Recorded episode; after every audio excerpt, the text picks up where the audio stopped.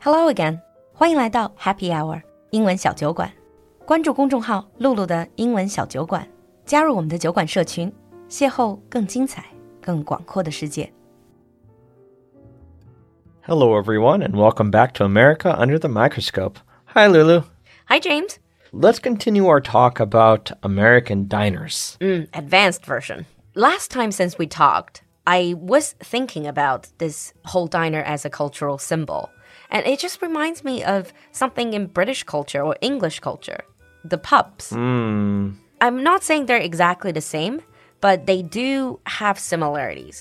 I guess like the feeling of being a part of your community, Yeah. where you're gonna bump into, you know, your friends and other neighbors. Can yeah, be family friendly. quite. I would agree. That would be quite a thing that would be similar to it. Hmm. Just you're bonding over coffee and eggs instead of pints of lager or something. Oh, well, they do have coffee and eggs as well. so let's first of all talk about comparisons because I guess even after you research it, even after listening to us, it's still because it's not part of Chinese culture. It's still difficult for people to really know the difference between basically what sets diners apart from other types of places. So Yeah. let's talk about what is the difference between diners and fast food joints like uh, McDonald's. Oh, Well, that one's easy. Oh, biggest difference between diner and fast food restaurant is fast food restaurant, you go up to the counter, you order, and then you pick up your food, you sit down. Also, diners, food is made to order, where it's fast food is not. Oh. Okay, yes, I get it. So fast food, it's always there's no table service. There are No, no, there's none. waitresses or waiters, but uh, diners always have. Always have. But to be honest, last time we, we talked about Two Broke Girls, and then sort of, I guess, for our listeners, if you watch that show, you kind of picture the diner waitresses to be like Max and Caroline.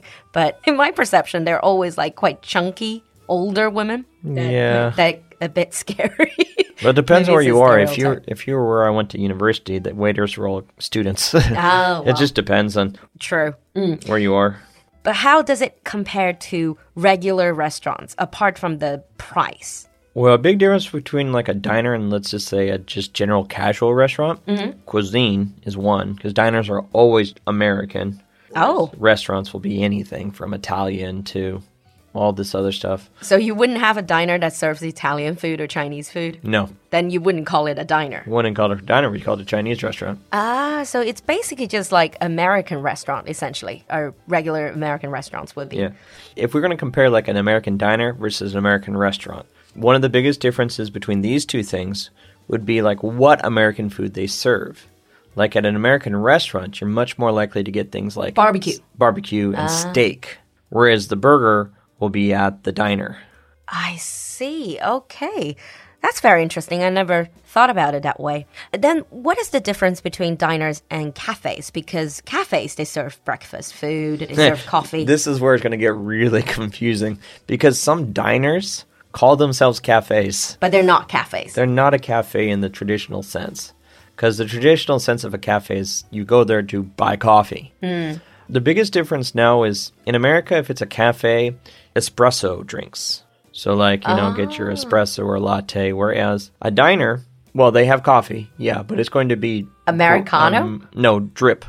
Oh, drip coffee. They're going to be big drip coffee. Like, like if you go to McDonald's in China, they have the big drip machines. So they have the Okay. coffee in the pots. If you look behind the counter, it's that kind of coffee you find at a diner, just like Oh, McDonald's okay. coffee. Nothing like fancy coffee. Nothing no, like a nothing fancy. like Starbucks, nothing like Costa. see, I see. And also, I guess if you think about cafe in more like countries with cafe culture, cafes are places where you relax and and probably just Read a book.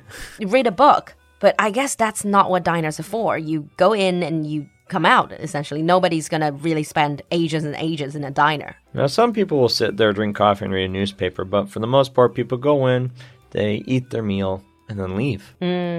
Whereas in coffee shops in America and cafes, it's just like a cafe you'd go to in Europe. People go there, order coffee, sit at the table, Spend the whole afternoon there. yeah, read a book, work on their computer, things like that. I know what sets uh, bars and diners apart. It's the alcohol. But what about diners who which actually do serve alcohol? Okay, if a diner serves alcohol, how is it different than a bar? for one, bars are never family friendly because you can't True. take your kid to a bar. True. Usually, if a diner sells alcohol, it's going to be just simply beer and wine, whereas a bar is going to have Cocktails. cocktails, harder drinks. I see. I often wonder is there a specific, like, hidden kind of like class or income connotation like diners are for for example for lack of a better word working class or people with lower income because they're cheap No, not in America. Diners are for everyone. If you go to New York, you'll see lawyers next to construction workers eating in diners. Because to Americans, a diner's the place you get good breakfast food. We don't really see it as, as like, oh, you're poor, you eat at a diner. No, we don't have that kind of. it doesn't have any sort of class connotation to it no, just like somebody wants bacon and eggs. Yeah, some very just cheerful. Good. But would you say that diners are generally a little bit, to me, they're always a little bit old fashioned? They're never. Well, that's actually part of the nostalgia of them is that they are old fashioned. They remind a lot of Americans of life, what life would be like in the 1950s and 60s. And because if you look inside the diner and the food in the diner, the food hasn't changed much in 60 years. I guess it's nowadays in China that's getting popular as well. It's the taste from the past, that sort of idea. Yeah, so there's a lot of diners that have this kind of, I like to call it like past futurism design. Past futurism. Yeah, so a lot of diners have like very shiny silver, like curved Oh, yeah. angles. There's very kind of sleek, bold print signs. These are all things that they had in the past where people's like, this is what it's going to be like in the future. So this is what people years ago thought about what future would be like. Yeah. and there are people Ah, does who make go sense. across the country just to take pictures of all these different, unique looking diners because the architecture for some of them is pretty cool. Yeah. it's pretty I mean, interesting looking. does sound like fun. Next time I go to the United States, I would definitely want to go to a few more diners just to see. Especially, I'm sure they are some, let's say, more popular diners, more probably better designed diners. you got to work look on Yelp to find the good ones. But would you say that they are now getting less popular? They are falling out of favor a little bit with, let's say, younger crowd? I would say partially. It's an American culture to adapt to things. So many diners are adapting to attract these younger diners by upping their food game, trying to attract the Instagram crowd. So there are a lot of diners that are trying to do some more like specialty stuff on their menus or Superfoods. superfoods, yes, higher quality ingredients. Mm-hmm. It's like we think of things like spicing it up, less common ingredients, all organic, things like this to grab those young people's money. So, like, instead of serving bacon and egg, serve me shakshuka, that sort of thing. Yeah, kind of. it would be like instead of just regular pancakes, this would be whole wheat or like rice gluten free pancakes with whole organic free range cream butter blah blah type stuff That sounds very Instagrammy. It is very Instagrammy. Whereas I would like, what would you like? Bacon and eggs. good old fashioned.